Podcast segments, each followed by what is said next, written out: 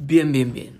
Eh, bienvenidos a la segunda parte de Lentes para observar mentes solitarias, en donde hablaremos sobre la conexión perdida entre la libertad y la responsabilidad y cómo esto se relaciona con las mentes solitarias que asaltaron el Capitolio.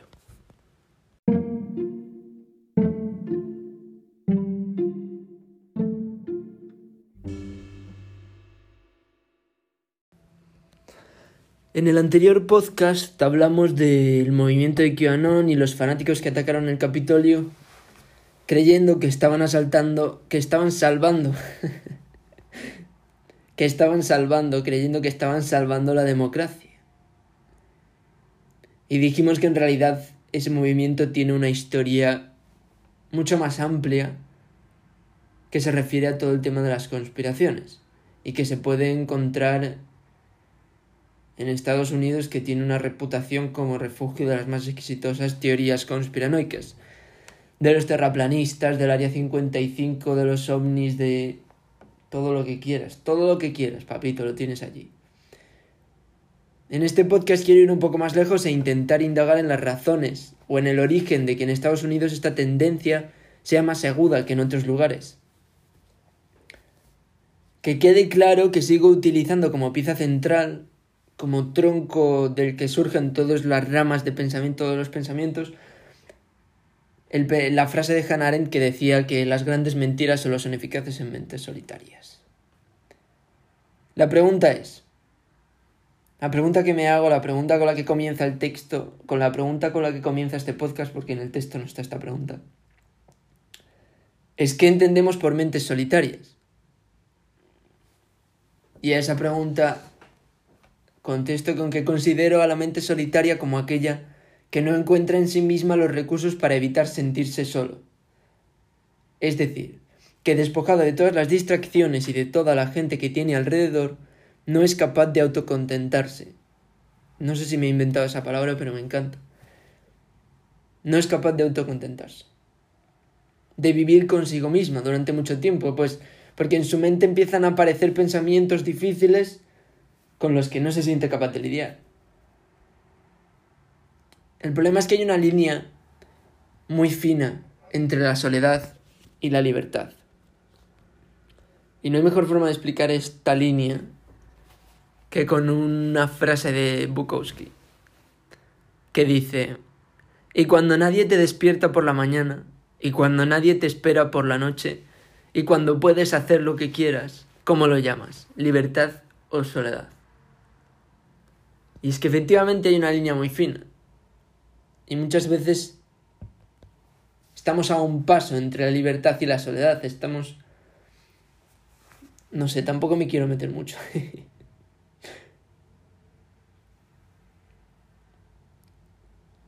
Lo que me estoy refiriendo aquí más bien es a casos extremos. No me estoy refiriendo a la soledad que siente una persona de vez en cuando. Lo que pasa es que eso es más complicado de explicar y no sé ni si soy capaz de explicarlo, pero no me refiero a la soledad que sentimos todos en cualquier momento cuando estás... Porque hay veces que estás solo y te sientes solo y hay veces que estás solo y te sientes de puta madre. Pero no me estoy refiriendo a eso, eso le pasa a todo el mundo. La soledad a la que se refiere Hannah Arendt, como yo la entiendo por lo menos, es un sentimiento de soledad extrema, o sea, una persona que no que está aislada del exterior, pero que tampoco puede lidiar, como que el mundo la, la aísla, pero al mismo tiempo esa persona no es capaz de lidiar consigo mismo. Esa persona no es capaz de... Em, de, en ese caso de soledad física, no es capaz de lidiar con sus propias emociones o sus pensamientos. Y entonces necesita distraerse continuamente, necesita tener estímulos externos no humanos, digamos, que le distraigan. Es decir, se ha visto obligada a la soledad física, pero no tiene los recursos para estar a gusto. Los recursos me refiero a que no tiene los recursos mentales, los recursos que nunca le han enseñado a estar sola, a estar consigo misma. Entonces, cuando llega el momento no es capaz y huye de esa sensación o de ese estado.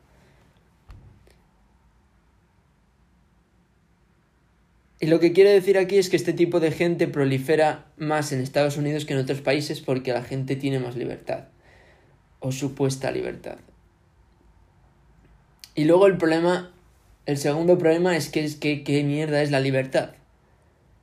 Porque esta palabra se utiliza con muchísima facilidad, pero el significado de la misma cambia a lo largo del tiempo. Y este es el segundo pensamiento, que el problema de los estadounidenses es la relación que tienen con la libertad con la misma palabra de la libertad. La libertad americana, la libertad americana capaz de crear la prosperidad que hace unos siglos estaba en pañales un país que no era nada y que se ha convertido en lo que es hoy en día, esa libertad capaz de mover el mundo se ha perdido. Eso es lo que quiero decir. Y les ha quedado una libertad descolorida y que se han cogido en la lavadora por someterla a temperaturas demasiado altas. Libertad y consumismo. Eso es Estados Unidos ahora mismo. Y eso es lo que ha dejado a tanta gente sin alma, vagando por el mundo, esperando que alguien le recoja del margen de la carretera para darle algo de comer, es decir, algo en lo que creer. En el pasado, la libertad, la idea de libertad primigenia llevaba consigo implícita la idea de responsabilidad. El vaquero o el emigrante que buscando libertad se iba a Estados Unidos a o a explorar el oeste del país buscando un futuro, no pedía nada. Me refiero a... Primero me refiero a la gente que se iba, que emigró a Estados Unidos, y luego me refiero también al caso de la gente que se instalaba en el oeste de Estados Unidos, porque no... Al principio todo el mundo estaba en el este, entonces nadie quería vivir al margen de la civilización, pero había gente que sí que quería. Y luego además con todo el oro de, que surgió en el, en el, oeste, pues ya se emigró muchísima gente al oeste, pero estaba atada la idea de libertad, de, de, déjame tener armas, dame un cacho de tierra y yo me instalo en este medio de la nada, con mi familia. Eso es como se creó Estados Unidos, eso es como se construyeron los primeros asentamientos en las ciudades de Estados Unidos, del centro de, y del oeste. Es una idea, y, a eso me refiero, de yo quiero esta libertad que me da vivir aquí en el medio de la nada, pero también sé que con ello tengo enormes responsabilidades porque lo tengo aquí. Porque es que con esa libertad el humano común del pasado comprendía que iba atada la gran responsabilidad de llevar a tu familia y a ti mismo por caminos insospechados sin Dios ni gobierno que pudiera ayudarte. Pero esa era la libertad, eso era lo que la gente quería. Ahora la gente quiere libertad de la nueva, de la de ahora. Pero por favor, la libertad que se reclama ahora es como de niños mimados. La libertad de ahora es una libertad capitalista, nacionalista, es una libertad, y esta es mi definición última, es una libertad para consumir. Nada más para ser consumidor, es una libertad de consumir, de tener más cosas. Porque ya no sabemos ser otra cosa cuando nos dejan libres. Eso es a lo que hemos llegado. Es la libertad de tener más socio, la libertad de tener armas, que se ha transformado en un montón de... Es una libertad que se ha transformado en un montón de gente teniendo más tiempo para ver la tele de plasma en su salón. Es una libertad para consumir, porque eso es en todo lo que hemos aprendido a pensar. Y realmente, y esto es una especie de inciso, así debe ser. Porque si no el sistema no, no podría aguantar. Si empezáramos a reclamar la libertad de pensar o la libertad de, de recibir una buena educación, la libertad de no consumir, la libertad de no estar continuamente em, de alguna forma invadidos por la publicidad. Si reclamáramos ese tipo de libertad, el sistema que conocemos ahora, el sistema económico que conocemos no sería capaz de sostenerse. Pero bueno, ¿qué es lo que quiero decir con todo esto? Que no hay verdadera libertad. ¿Pero por qué? Pues porque la gente se ha vuelto cobarde, incapaz de enfrentarse a sí mismo. Se pasa el día buscando distracciones, comprando distracciones, pagando por cosas innecesarias que le atrapen en un modo de vida en el que pasa el tiempo haciendo cosas innecesariamente productivas para la sociedad, pero que al individuo le importa un. Lo que quiero decir, vamos a ver, ¿a dónde quiero llegar con esta diatriba sobre la libertad? Pues quiere decir que la libertad sin responsabilidad acaba convirtiéndose en pura soledad. Un ser solitario al que nada le satisface, que no sabe quién es y que no ha mirado nunca dentro de sí, que no sabe enfrentarse a sus monstruos más que de formas indirectas y dañinas, para sí mismo y para los demás. Es decir, un delirio.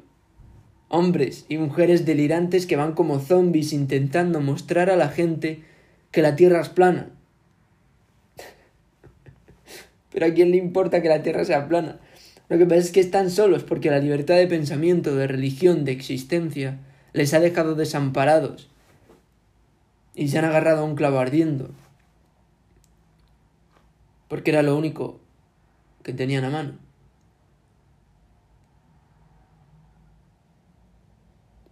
Y eso es lo que digo, que esta gente nunca ha aprendido. No han tenido la oportunidad de aprender a vivir. El modelo de vida estadounidense es que han aprendido a través de del, del exterior, a través de las influencias externas, es, es, es un mundo banal, es un mundo de las cosas, de lo material, es un mundo sensacionalista. Y cuando llegan a viejos y han experimentado esa forma de vida y, y, siguen sin saber quiénes son, ni qué hacen en el mundo, ni por qué pasan las cosas que pasan, ni cualquier explicación, pues buscan al final cualquier explicación simple sobre el mundo.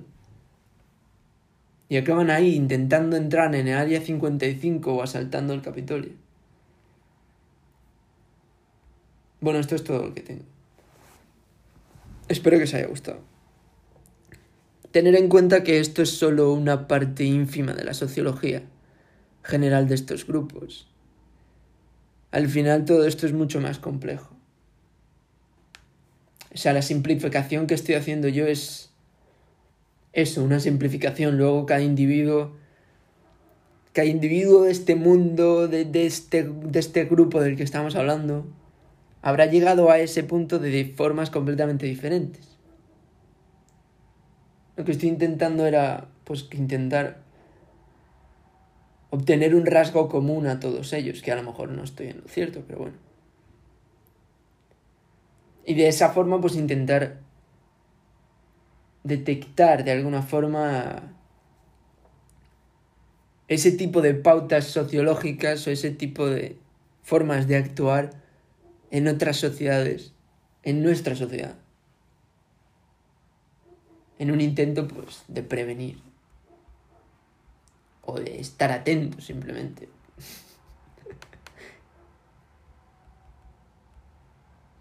No lo sé. Siempre que acabo los podcasts me invade una gran incertidumbre, no sé por qué.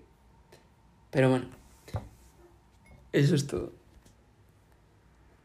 Espero que...